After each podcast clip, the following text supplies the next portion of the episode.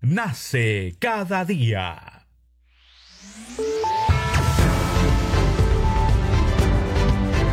Congreso Radio presenta Al día con el Congreso. Una síntesis informativa del trabajo legislativo, de representación y de fiscalización del Parlamento Nacional. Una producción de la Oficina de Comunicaciones del Congreso de la República.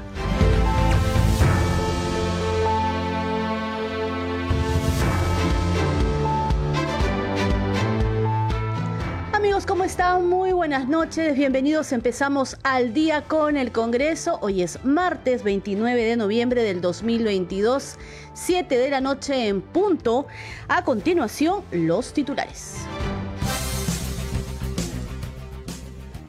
El presidente del Congreso, José William Zapata, anunció que, autorizado por el Parlamento, ha presentado la demanda competencial y medida cautelar ante el Tribunal Constitucional respecto a ilegales interpretaciones de la cuestión de confianza con el objetivo de defender la institucionalidad del Congreso y la Constitución. El titular del Poder Legislativo anunció sesión de Junta de Portavoces para hoy desde las siete y media de la noche a propósito de la presentación de la moción de vacancia presidencial. La representación nacional debate a esta hora los proyectos de ley de presupuesto, endeudamiento y equilibrio financiero del Estado para el próximo año 2023. En la jornada de hoy, los titulares de diferentes ministerios continuaron con la sustentación de sus pliegos. También lo hicieron la presidenta del Poder Judicial, Elvia Barrios, y el presidente del Tribunal Constitucional, Francisco Morales Sarabia, así como la fiscal de la Nación, Patricia Benavides, entre otros titulares de entidades e instituciones el presidente de la Comisión de Fiscalización del Congreso, Héctor Ventura Ángel, anunció que en la quincena de diciembre presentará el informe final respecto a las investigaciones sobre presuntas irregularidades en el manejo de la pandemia de la COVID-19. Este grupo investigador culminó su trabajo luego del interrogatorio como investigado al expresidente de la República, Martín Vizcarra, tras cinco citaciones a las que no se presentó. Usted está escuchando al día con el Congreso.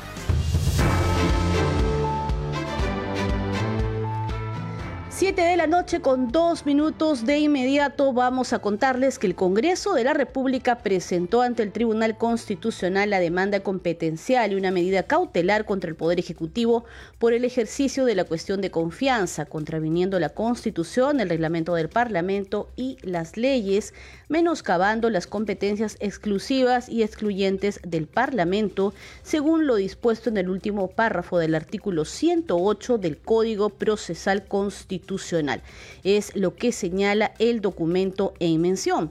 Al respecto, el presidente del Poder Legislativo, José William Zapata, en su cuenta de Twitter publicó lo siguiente, autorizado por el Congreso, hoy he presentado la demanda competencial y medida cautelar ante el Tribunal Constitucional respecto a ilegales interpretaciones de la cuestión de confianza con el objetivo de defender la institucionalidad del Congreso y la Constitución.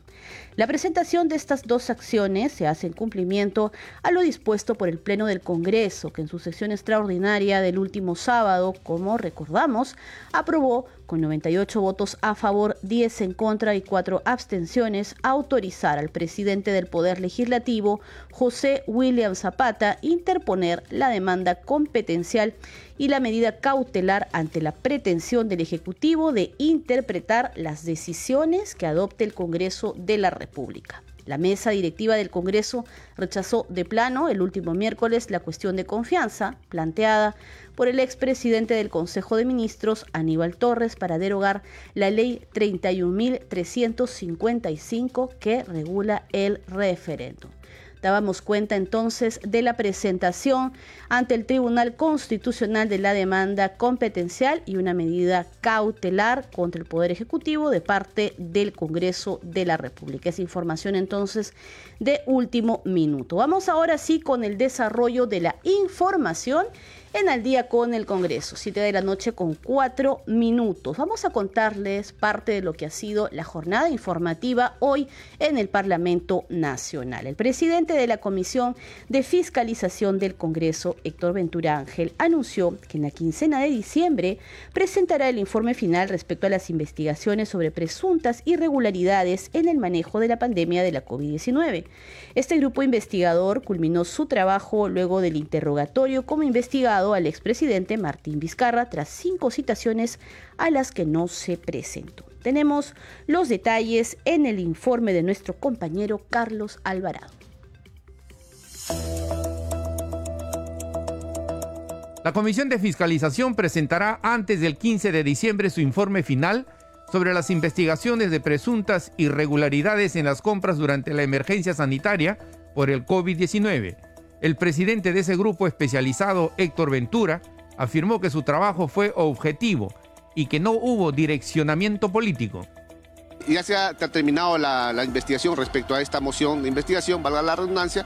Eh, a la quincena de, diciembre vamos a emitir un informe final y ahí se van a encontrar las presuntas responsabilidades eh, respecto al tema constitucionales. Yo no, no podría adelantar esa, eh, esta respuesta o esa pregunta, puesto que vamos a valorar justamente la comisión en conjunto. ¿no? Más allá de tecnicismos en, en la redacción del oficio, hoy yo he podido confirmar y ratificar que no ha habido un sesgo político, no hay un direccionamiento en esta investigación, totalmente objetivos, siempre como se ha caracterizado la Comisión de eh, Fiscalización del cual soy yo presido. Ventura Ángel sostuvo que hay temas concretos que merecen una explicación como la más de 200 familias enlutadas por la pandemia. Recordó que fue el expresidente Martín Vizcarra quien se vacunó primero cuando ningún peruano lo podía hacer.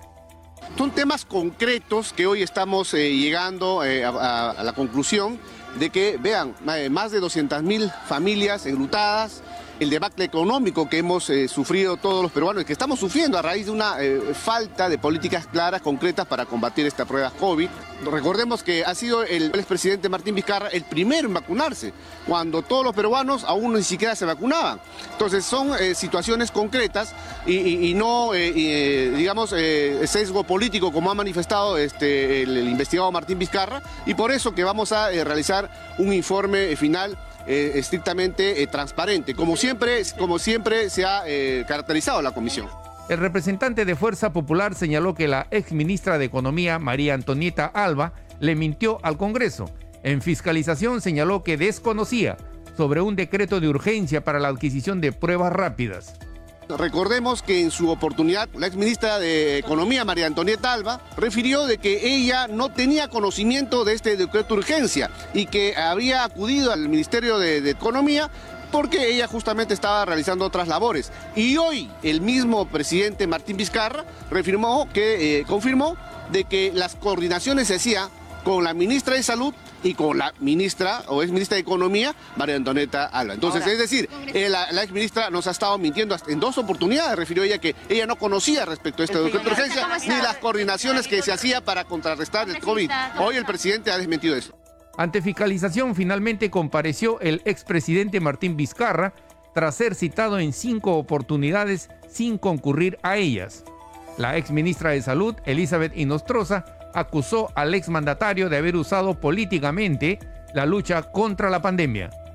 La ministra eh, Elizabeth Nostroza ha sido contundente de que quien dirigía todo ello era el expresidente Martín Vizcarra Hoy el, presidente, o el eh, presidente Martín Vizcarra también confirmó de que las coordinaciones justamente se hacían con la ex ministra de Economía Antonieta Alba y con la ministra de Salud. El expresidente Martín Vizcarra no quiere asumir responsabilidades, pero ahí están las evidencias, documentaciones, testigos que han revelado que el, el propio expresidente Martín Vizcarra era quien dirigía las coordinaciones. Y hoy ha querido desvirtuar eso. Y hoy, como se han visto ya eh, obligados, porque ya había un pedido de... Eh, de detención preliminar contra el expresidente es que hoy ha acudido a declarar a la Comisión de Fiscalización y eh, no ha sido con, con concreto, con documentaciones ciertas.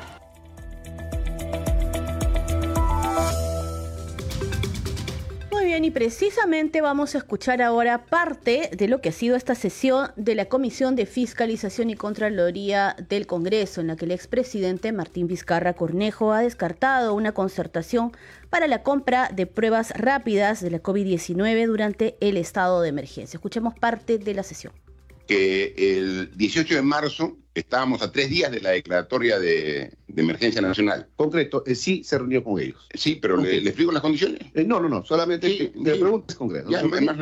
correcto. Eh, ¿Quién convoca a la reunión del 18 de marzo en instalaciones del MEF? En la sesión del Consejo de Ministros del el 18 de marzo, en horas de la mañana, se ve por conveniente coordinar criterios entre el Ministerio de Economía y el eh, Ministerio de Salud. Algo, y es quien, quien asume la coordinación, la coordinación es la ministra de Economía. Ojo, ya. Nos, la coordinación. nos, eh, genera sorpresa lo que usted está diciendo, señor Martín Vizcarra, porque cuando hemos preguntado a la ex eh, ministra de Economía, refirió de que ella acudió al ministerio porque tenía otras gestiones de trabajo, vea usted, y que ella no realizó coordinación alguna. Ojo, no realizó coordinación alguna para, para llevar a cabo la reunión. Y hoy usted, como expresidente de la República, manifiesta de que la señora Antonieta, exministra de Economía, era la encargada de hacer las coordinaciones. La pregunta es, ¿quién dice la verdad? ¿Usted o la señora exministra de Economía que refirió acá en esta comisión de que ella no tenía coordinación alguna para la realización de esta sesión del mes el 18 de marzo. Para que responda. Sí, se tiene que verificar y ustedes tienen todas las herramientas para hacerlo, es eh, quién convocó a los que asistieron. Correcto. tiene un documento eh, que es el acta de sesión del Consejo de Ministros del día 18 de marzo del 2020. Ya. En el punto 1.11, proyecto del decreto de urgencia, dice lo contrario, señor Vizcarra. A ver, porque aquí quien propone no es el Ministerio de Salud. Refiere el documento, el acta, su acta, dice propuesto por el Ministerio de Economía y Finanzas. ¿Con qué nos quedamos? ¿Con el de salud o con el de Economía y Finanzas? Los, los decretos de urgencia por su concepción, que tienen que ser de materia económica, quien los eleva al Consejo de Ministros es el Ministerio de Economía y Finanzas. Pero quien lo propone es el Ministerio de Salud, pero se le enseñó el, el, el oficio C23 para, para, para no generar duda, es importante que usted responda. Por eso, o sea, le enseñó el, el oficio 623 y 624. Pero, eh, por eso, para, el documento dice una cosa y usted menciona lo siguiente. No, no, no, no hay discrepancia. Usted quiere encontrar discrepancia donde no hay, señor presidente. No, no, no, no estoy, no yo no pretendo. No, estoy, estamos investigando. Justamente esta duda, que usted acaba de mencionar, ya. no soy médico, pero justamente es importante conocer los hechos ciertos y los documentos que podrían generar suspicacias. Y por eso usted está acá para eh, esclarecernos estos presuntos actos irregulares. A las 7 de la noche con 13 minutos vamos a cambiar de tema porque la representación nacional a esta hora debate los proyectos de ley de presupuesto de endeudamiento y de equilibrio financiero del Estado para el 2023. El debate lo inició esta tarde el congresista Edgar Raimundo de la bancada Cambio Democrático Juntos por el Perú.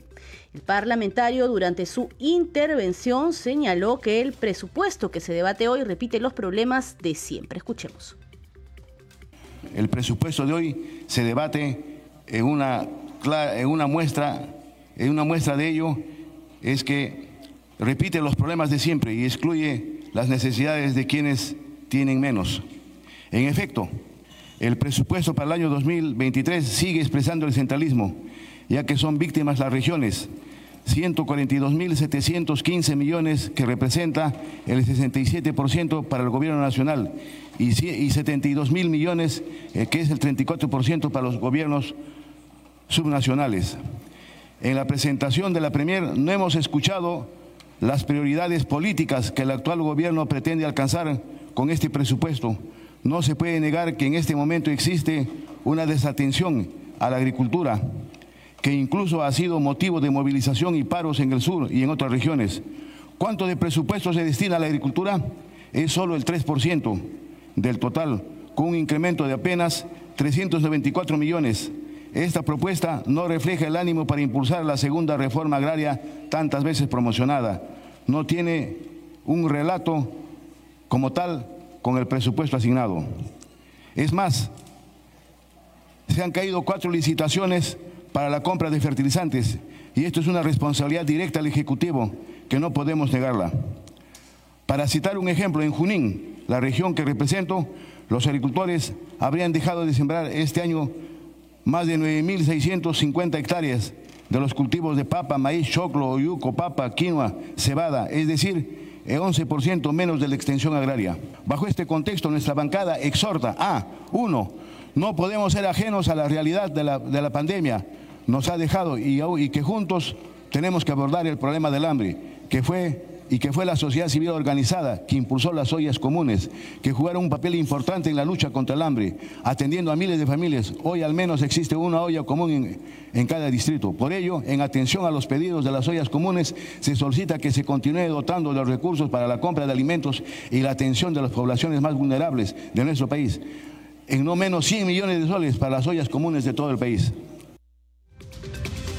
7 de la noche con 15 minutos de inmediato nos vamos a la sesión del Pleno del Congreso que como ya les hemos informado debate desde esta tarde los proyectos de la ley de presupuesto, endeudamiento y equilibrio financiero para el próximo año. Escuchemos. Los presentes solicito que se aprueben estos proyectos ya que en coordinación efectuada con el gobierno regional de ICA nos ha alcanzado una relación y considerando que esto beneficiará al, desarrollo de mi región en las diferentes áreas como infraestructura de instituciones educativas, carreteras que acercarán a los pueblos en su desarrollo, asimismo al servicio de instalación de agua y alcantarillado que mejoran la calidad de vida de la población de muchos caseríos.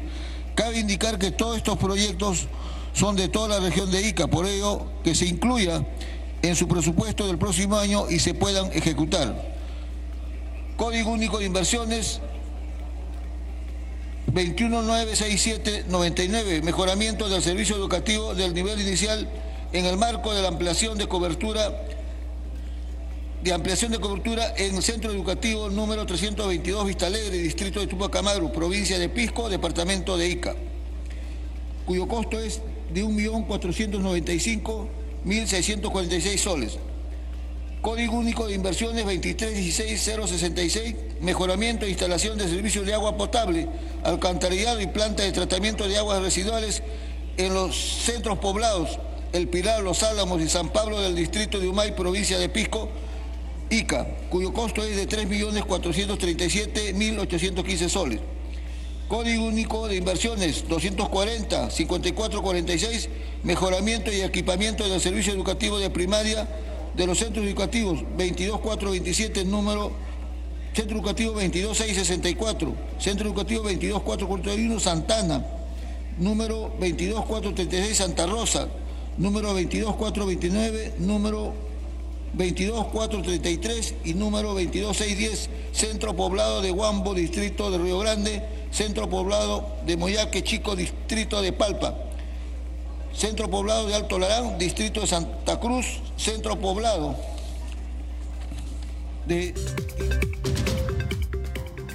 Bien, escuchábamos ahí al congresista Jorge Martí Corena de la bancada Perú Bicentenario. Hay que precisar que ni bien iniciado esta tarde el debate de la ley de presupuesto para el próximo año, intervinieron los portavoces y a esta hora de la noche ya cada uno de los parlamentarios quienes se inscriben para poder realizar su intervención lo están realizando a lo largo de la noche. Pero vamos a comentarles más acerca de lo que ha sido esta sesión del día de hoy, la jornada en la que se han sustentado, se ha terminado de sustentar el presupuesto de los diferentes pliegos, así como también titulares de las diferentes instituciones se han presentado para poder sustentar sus presupuestos. En la jornada de hoy, los titulares de los diferentes ministerios continuaron con la sustentación de sus pliegos. También lo hicieron la presidenta del Poder Judicial, Elvia Barrios, y el presidente del Tribunal Constitucional, Francisco Morales Arabia, así como la fiscal de la Nación, Patricia Benavides. Vamos a escuchar al titular del Tribunal Constitucional, Francisco Morales Arabia. Señor presidente del Congreso, señora vicepresidenta del Congreso, señor segundo vicepresidente del Congreso, señoras y señores congresistas, tengan todos ustedes muy buenos días y les agradezco infinitamente por permitirme exponer en muy poco tiempo, no voy a usar los 30 minutos, respecto del presupuesto del Tribunal Constitucional para el ejercicio fiscal 2023. La ley orgánica del Tribunal Constitucional establece que el presidente tiene que venir al seno del Congreso de la República a sustentar su presupuesto. Durante la jornada de ayer y hoy hemos visto los montos que se requieren para la actividad del Estado. Son montos elevados, altos, porque así se requiere el trabajo de las instituciones del Estado. Pero en el caso del Tribunal Constitucional verán ustedes que es un presupuesto muy pequeño, solo son 42 millones de soles, porque somos una institución pequeña, pero tenemos una gran misión, que es la de preservar la supremacía de la Constitución y defender los derechos fundamentales de los millones de peruanos, en última y definitiva instancia. Por tanto, dentro de esa finalidad esencial que nos asigna la Constitución y la ley orgánica, tenemos algunos objetivos estratégicos. El principal, señores, señores eh, congresistas, es resolver las causas en el menor tiempo posible. Desde que fuimos electos por este Congreso, ya han transcurrido seis meses de trabajo intenso y para ello necesitamos nuestro presupuesto del próximo año. La falta de recursos es un problema transversal que afecta al Ministerio Público, afirmó la fiscal de la Nación Patricia Benavides al sustentar su presupuesto para el año fiscal 2023. Afirmó además que la partida solicitada para atender y fortalecer un sistema fiscal de calidad en favor de la población asciende a 8.931 millones de soles. Escuchemos a la fiscal de la Nación, Patricia Benavides. Sabemos que son muchas las necesidades del país y pocos los recursos, pero sabemos también que en un Estado democrático es inviable sin un Ministerio Público fortalecido. Por ello apelamos a que puedan encontrar el equilibrio necesario para que el Ministerio Público pueda tener los recursos económicos suficientes para llevar adelante las funciones que la constitución política le ha encomendado. En ese sentido, expongo como punto de partida la gran misión constitucional que el Ministerio Público cumple al servicio del país. Señores, nosotros defendemos la legalidad, tutelamos los intereses públicos y sobre todo prevenimos y perseguimos el delito. Así, en la persecución del delito, representamos a la sociedad para que se sancione a todo aquel que infringió la ley con celeridad y con la firmeza del cumplimiento del deber. Nuestros principales ejes de gestión son la lucha contra la corrupción, la modernización institucional y la mejora de la función fiscal, administrativa y forense, con el objetivo de asegurar la celeridad en la investigación fiscal, así como la calidad de sus instrumentos de gestión y a la necesidad imperante de un crecimiento institucional. Es así que la falta de recursos es un problema transversal que aqueja al Ministerio Público, situación que afecta al servicio fiscal, administrativo y forense que se presta a la sociedad, limitando la cobertura de los servicios de las fiscalías. Por ello, solo un presupuesto adecuado permitirá aplicar las soluciones a la problemática institucional. Como ustedes saben, el presupuesto es un instrumento de gestión del Estado para el logro de resultados a favor de la población. Es así que a fin de fortalecer un sistema fiscal de calidad orientado al servicio del ciudadano, a través de una atención oportuna y célere en la resolución de las carpetas fiscales, se solicitó al Ministerio de Economía y Finanzas una demanda global de 8.931 millones de soles, que permitirán el logro de los objetivos institucionales. Sin embargo, en la actualidad solo contaríamos con una asignación de 2.786 millones de soles, lo que significa que solo se nos asigna el 31% de lo requerido, manteniendo una brecha del 79%. 7 de la noche con 25 minutos continuamos en al día con el Congreso. Y mientras la representación nacional continúa en el Pleno del Congreso con el debate de la Ley de Presupuesto 2023, nosotros vamos a contarles sobre qué es la Ley de Presupuesto General de la República, por qué es importante esta norma y cuáles son los pasos que se deberá seguir para su respectiva aprobación en el Parlamento La nota es de nuestra compañera Cecilia Malpartida.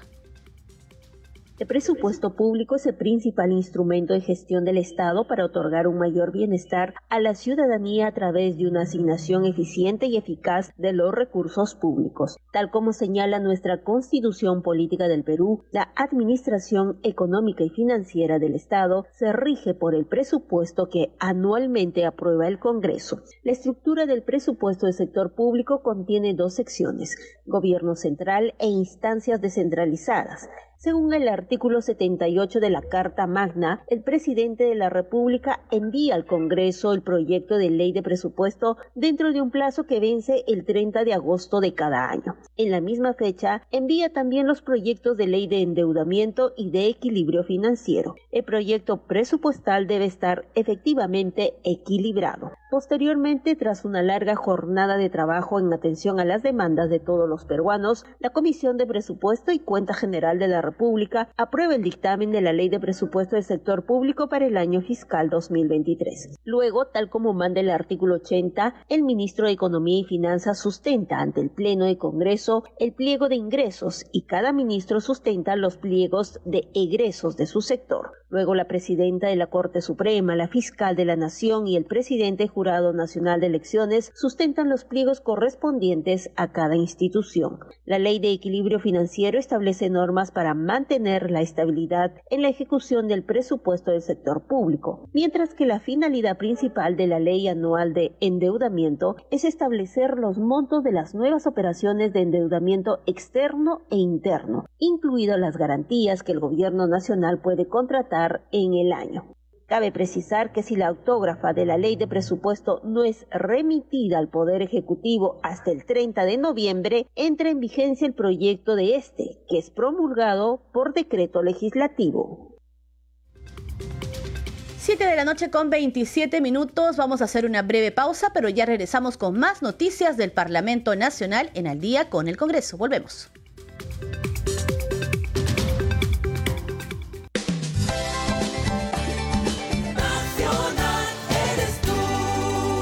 Nacional. Nace cada día. Cuéntame algo bueno en Nacional. Una dosis diaria de buenas noticias. El juego peruano para celulares Café Panic gana concurso de Google y obtiene financiamiento.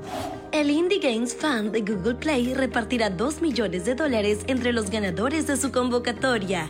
Uno de ellos es Boomware Studio, la empresa peruana creadora de Café Panic. Este juego ya cuenta con 15 millones de descargas y 45 mil usuarios activos por día. Los fondos obtenidos permitirán continuar actualizando Café Panic y poner en marcha un nuevo proyecto relacionado a los juegos de cocina. Joven peruano diseña software que detecta armas de fuego con cámaras de seguridad. El creador de este novedoso sistema de lucha contra la inseguridad es Frank Canales Frías, estudiante de Ingeniería Mecatrónica de la Universidad Nacional de Piura. Su software puede ser usado en cualquier tipo de cámara de seguridad o cámara para uso educativo. El sistema detecta el arma de fuego y tiene la función de enviar fotografías por Telegram del rostro y cuerpo entero del portador. Estrena la versión restaurada de Luis Pardo, el largometraje de ficción peruano más antiguo. Esta película de 1927, dirigida por Enrique Cornejo Villanueva, narra la historia del legendario personaje Luis Pardo, quien robaba a los ricos para entregar el botín a los pobres. La cinta ha sido restaurada por la Filmoteca de la PUC. El trabajo incluyó una recreación de la banda sonora y de la versión original del vals Luis Pardo de Abelardo Gamarra, El Tunante. La cinta está disponible en la plataforma Retina Latina hasta el 17 de diciembre. Cuéntame algo bueno en Nacional. Ministerio de Cultura. Nukun bubo, rama nutira ganokun baka betanshu, ramuti subungu katanke. Muara ha coronavirus ni ina que te hachachiti ni muakanke. Kakinda no awanke habu kiri ka ake baka bo numera kin itang habu jibira muachachi wanke. Istonwe mua manama ya mawe. Min baka shkuburibi botawen haturibi muachachi ka no eso. Inra ikuankai. Inra ha coronavirus ni ina que te hatuchachimei. Siempre con el pueblo. Gobierno del Perú. De lunes a viernes somos testigos de innumerables noticias. Y el sábado seleccionamos las que tienen más impacto en la vida de los peruanos para analizarlas a fondo en Diálogo Abierto. Entrevistas con los protagonistas. Análisis y coyuntura nacional. Diálogo Abierto. Sábados a las 8 de la mañana por Nacional.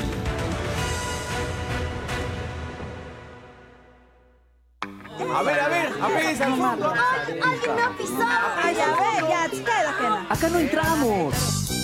Pusimos todos tus programas favoritos en un solo lugar.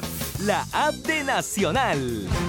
Descarga la app de Radio Nacional del Perú desde Play Store o App Store y disfruta de nuestros contenidos desde tu celular. Cuando quieras y donde te encuentres. La app de Nacional. A Todo Parlante, conocimos a Coco Sáenz, joven cantante y compositor cusqueño.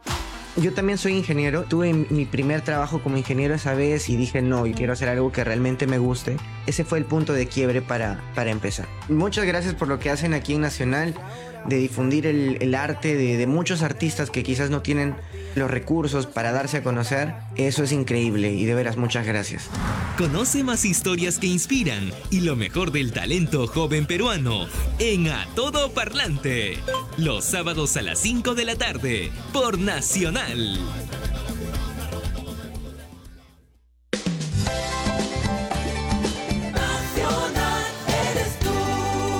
Nacional nace cada día.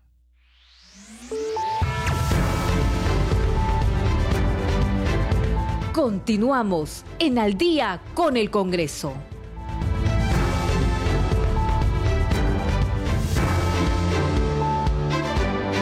Noches bienvenidos a la segunda media hora informativa en Al día con el Congreso. Los estamos acompañando en los controles Rafael Cifuentes, en la transmisión por Facebook Alberto Casas y en la conducción Perla Villanueva. De inmediato, los titulares del día. El Congreso de la República presentó ante el Tribunal Constitucional la demanda competencial y una medida cautelar contra el Poder Ejecutivo por el ejercicio de la cuestión de confianza, contraviniendo la Constitución, el reglamento del Parlamento y las leyes, menoscabando las competencias exclusivas y excluyentes del Parlamento, según lo dispuesto en el último párrafo del artículo 108 del Código Procesal Constitucional. La representación nacional debate los proyectos de ley de presupuesto, endeudamiento y equilibrio financiero del Estado para el año 2023. En la jornada de hoy, los titulares de diferentes ministerios continuaron con la sustentación de sus pliegos. También lo hicieron la presidenta del Poder Judicial, Elvia Barrios, y el presidente del Tribunal Constitucional, Francisco Morales Arabia, así como la fiscal de la Nación, Patricia Benavides, entre otros titulares de entidades e instituciones. El presidente de la Comisión de Fiscalización del Congreso, Héctor Ventura Ángel, anunció que en la quincena de diciembre presentará el informe final respecto a las investigaciones sobre presuntas irregularidades en el manejo de la pandemia de la COVID-19. Este grupo investigador culminó hoy su trabajo luego del interrogatorio como investigado al expresidente de la República, Martín Vizcarra, tras cinco citaciones a las que no se presentó. Usted está escuchando al día con el Congreso. Continuamos con el desarrollo de las noticias a las 7 de la noche con 34 minutos. Les contamos que el Pleno del Congreso aprobó su presupuesto para el año 2023. La primera vicepresidenta del Parlamento Nacional, la legisladora Marta Moyano, fue la encargada de sustentar la norma, precisando que de acuerdo al artículo 94 de la Constitución, el legislativo tiene autonomía presupuestal. Aquí la nota se aprobó el presupuesto institucional para el ejercicio fiscal 2023. La propuesta presentada por la primera vicepresidenta Marta Moyano recibió 95 votos a favor y 10 abstenciones. En esta línea de acuerdo con lo establecido con el artículo 30 del reglamento del Congreso, el Consejo Directivo del Congreso, fecha 16 eh, de noviembre, aprobó el presupuesto institucional por la cifra de 879 millones 740 y 4.600 soles en el marco de la autonomía que nos consagra, como dije inicialmente, la Constitución y el reglamento. Durante la sesión, la primera vicepresidenta del Parlamento indicó que se cumplió con los procedimientos que la ley otorga, aprobado por unanimidad en mesa directiva, en consejo directivo y con una carta al presidente de la Comisión de Presupuesto.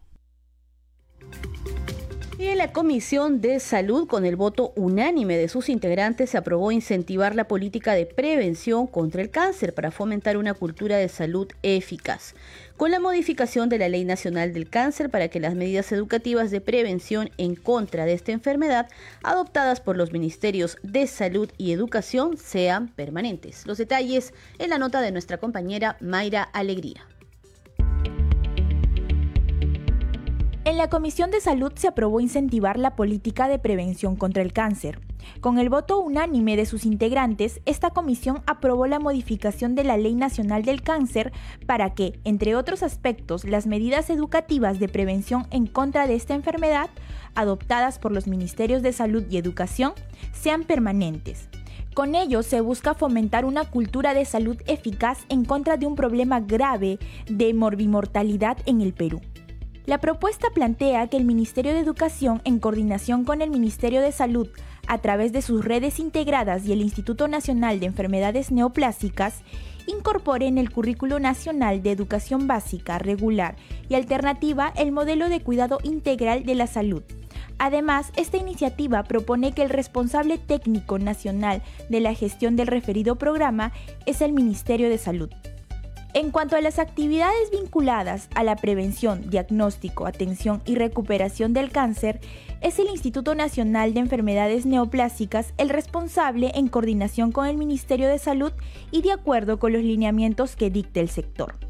Finalmente, este dictamen comprende las propuestas legislativas de los congresistas Elba Julón de Alianza para el Progreso y Roberto Camiche de Perú Democrático, que declara de interés nacional la compra centralizada de recursos estratégicos para la prevención y control del cáncer.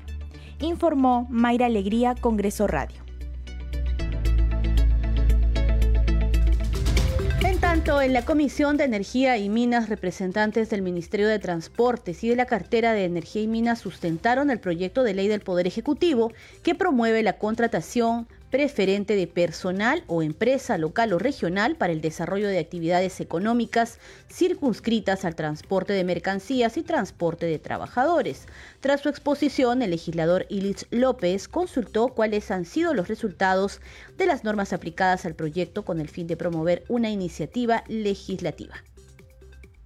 Se trata de una propuesta legislativa que permitirá la organización de 120 mil empresas de transporte, señaló el viceministro de dicho sector, Virgilio Acuña, al sustentar el proyecto de ley 3599 que promueve la contratación preferente de personal o empresa local y o regional para el desarrollo de las actividades económicas circunscritas al transporte de mercancías y trabajadores del Ejecutivo, la cual será analizada para la emisión del respectivo dictamen. La información presentada nos permitirá evaluar el proyecto de ley 3599-2022-PE y proponer el correspondiente dictamen en nuestra próxima sesión extraordinaria.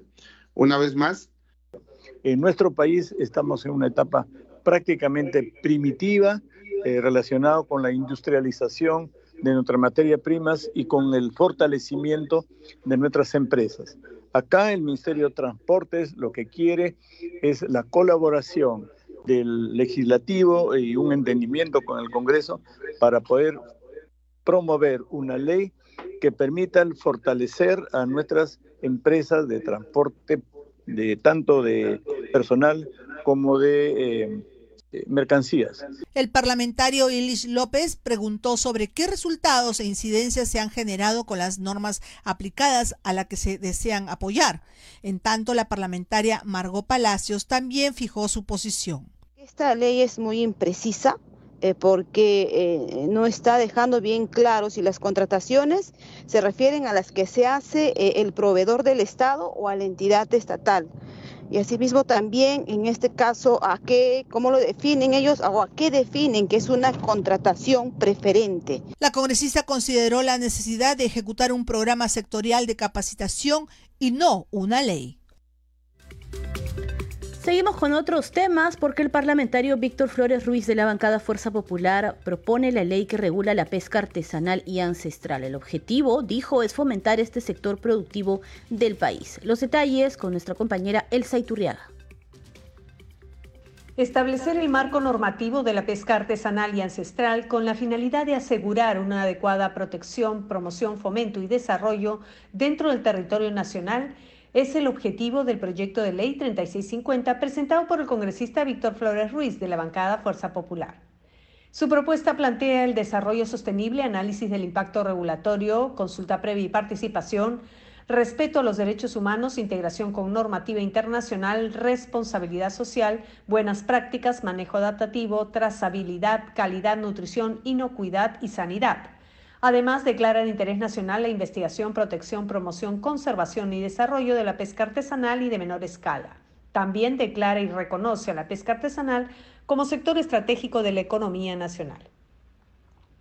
Igualmente indica que el Estado debe garantizar el cumplimiento de los derechos de los agentes de la pesca artesanal de contar con un seguro obligatorio de protección contra riesgos físicos y que cuente con un seguro de previsión ante situaciones de crisis y contingencias ambientales o climatológicas así como el acceso a una seguridad social de pensiones, acceso a créditos, capacitación técnica permanente, registro y formalización de manera eficiente y simplificada, espacio marítimo exclusivo destinado para el desarrollo de sus actividades, acceso a infraestructura adecuada para el desembarque de los productos y contar con planes de gestión de riesgo.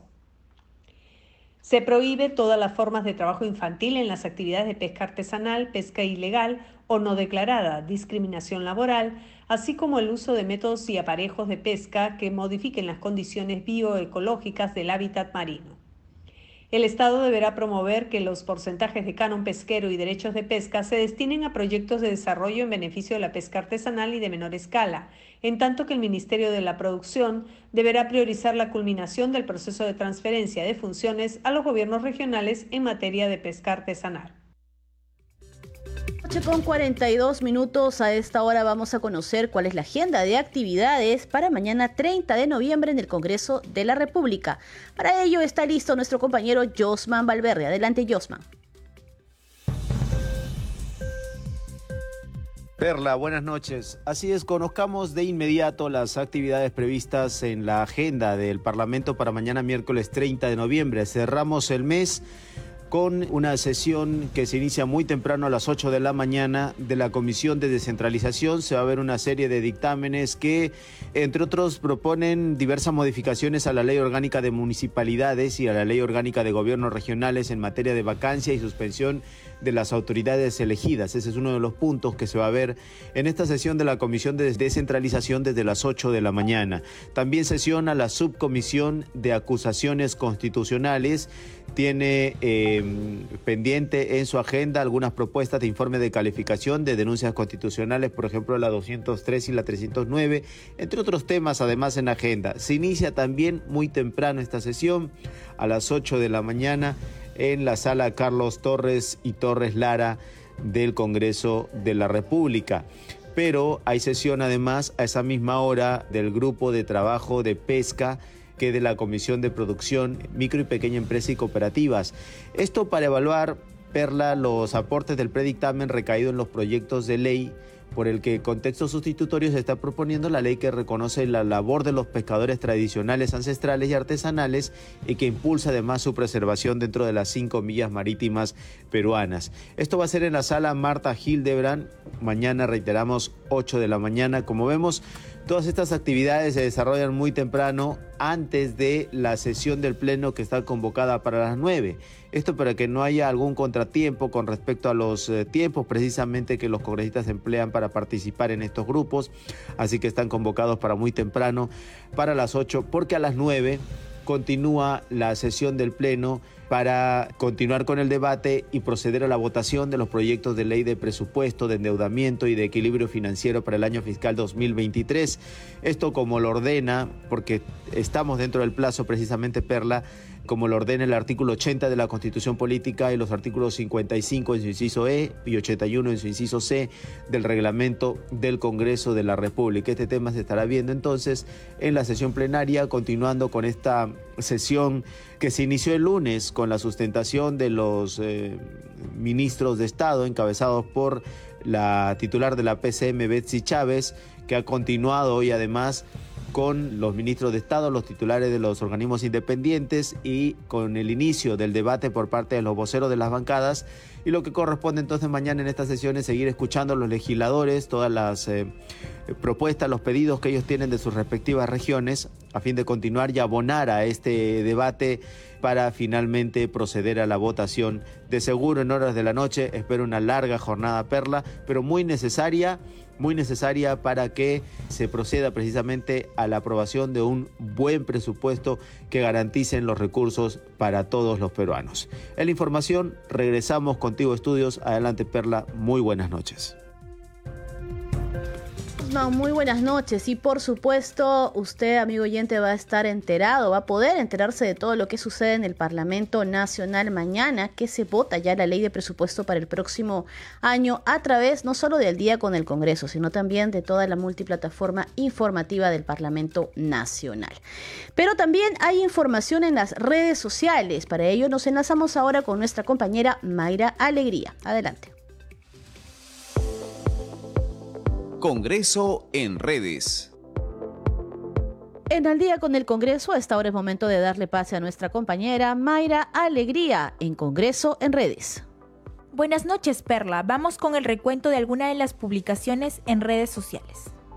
Empezamos con la publicación del presidente del Congreso, José William Zapata, quien anuncia a través de su cuenta de Twitter que es el segundo día consecutivo del Pleno del Congreso para aprobar la ley de presupuesto del sector público para el año fiscal 2023. Adjunta fotografías de la sesión plenaria. Continuamos con otra publicación de la congresista Milagros Jauregui, quien usando el hashtag fiscalización informa sobre una presunta violación grupal a una joven de Loreto y solicita a la ministra de la Mujer, Heidi Juárez, un informe detallado de las acciones que se tomará. Seguimos con otro mensaje del parlamentario Héctor Ventura, quien preside la Comisión de Fiscalización y anuncia que con las declaraciones del expresidente Martín Vizcarra, la Comisión de Fiscalización culminó su investigación del caso COVID-19 y que antes del 15 de diciembre emitirán el informe final. Además, a través de su cuenta de Twitter, la congresista Diana González anuncia que cumpliendo con su compromiso con la región Arequipa, que durante mes a mes va visitando para atender las demandas de la población y fiscalizar el adecuado funcionamiento de las entidades públicas, presenta un balance de sus actividades para que los ciudadanos puedan saber sobre su labor legislativa. Finalmente, el congresista Esdras Medina comunica que con carácter de urgencia ingresó una solicitud al presidente del Congreso, José William Zapata, solicitando que se suspenda la semana de representación ya que se debe tomar decisiones trascendentales por el bien del país. Hasta aquí alguna de las publicaciones de redes sociales. Volvemos contigo, Perla. Muchas gracias a Mayra Alegría por ese reporte de las publicaciones en redes sociales referidas al Parlamento Nacional. 7 de la noche con 49 minutos vamos a continuar con más noticias. El presupuesto anual de la República genera expectativa en todos los sectores sociales y en defensa se le está designando el más bajo en su historia. Así lo ha referido el legislador Roberto Quiabra en entrevista para la multiplataforma de noticias del Congreso. Escuchemos. Fíjese, el presupuesto es algo que genera expectativa en todos los sectores sociales. Yo en particular, el sector defensa, veo que hay un gran problema. Se le está asignando el presupuesto más bajo de su historia. Y como todos los peruanos sabemos, se les, cada vez se les asigna tareas diferentes a las que tienen. Ejemplo, partamos del personal de tropa, que a mí me preocupa. Hace más de 10 años que no le incrementa ni un solo a su propina y no está considerada la propina. Y el Ministerio de Defensa ha considerado un incremento de la propina. No está en el presupuesto, tiene que estar los soldados son la gente, los hijos del pueblo que viene de, familias pobres que requiere un incremento, especialmente con todo lo que hacen. Lo otro es el racionamiento.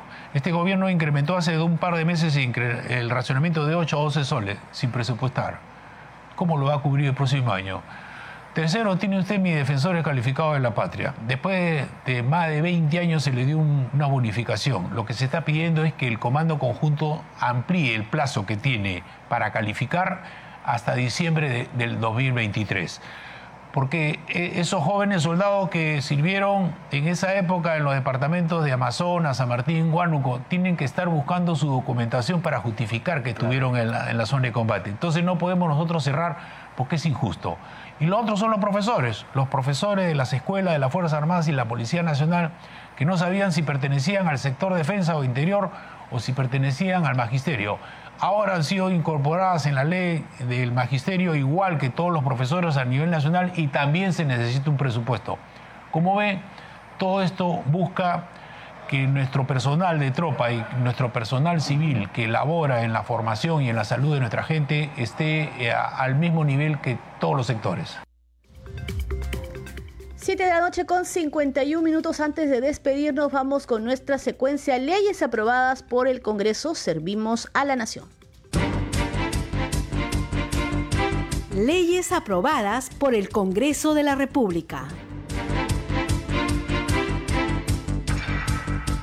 Se promulgó la Ley 31554, que establece normas complementarias para la ejecución del programa Vaso de Leche, a fin de mejorar la focalización, la cobertura del programa, los mecanismos de control y contribuir a elevar el estado nutricional de sus beneficiarios.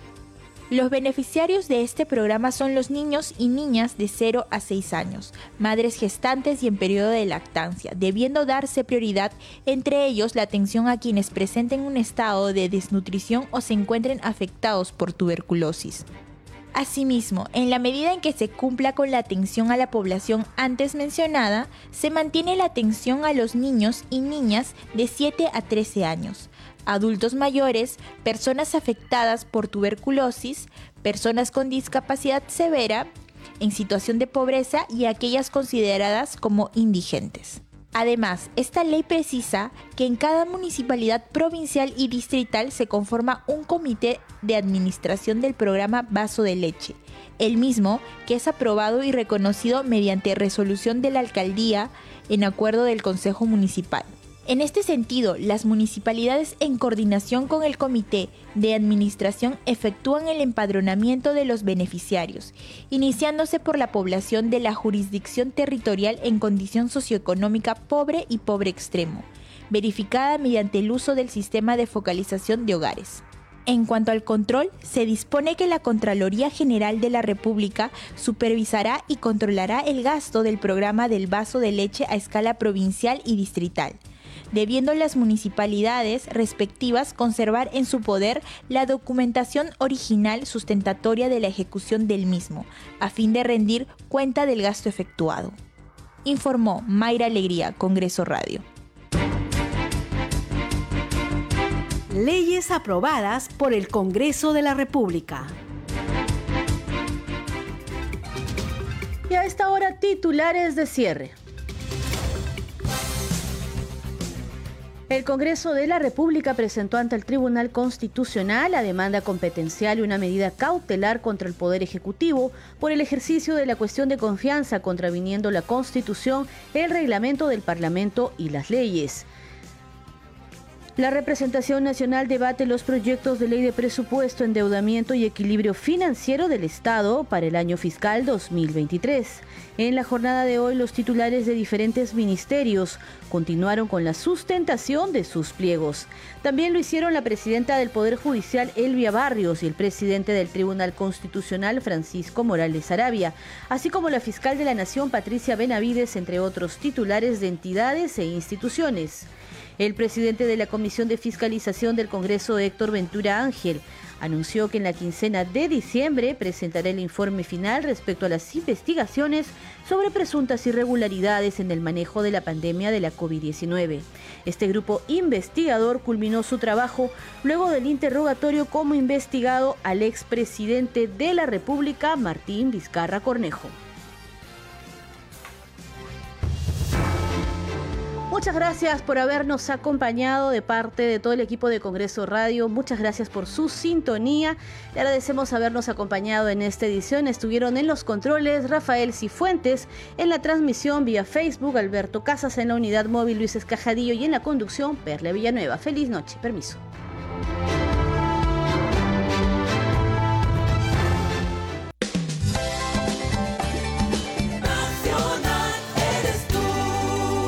Nacional. Nace cada día.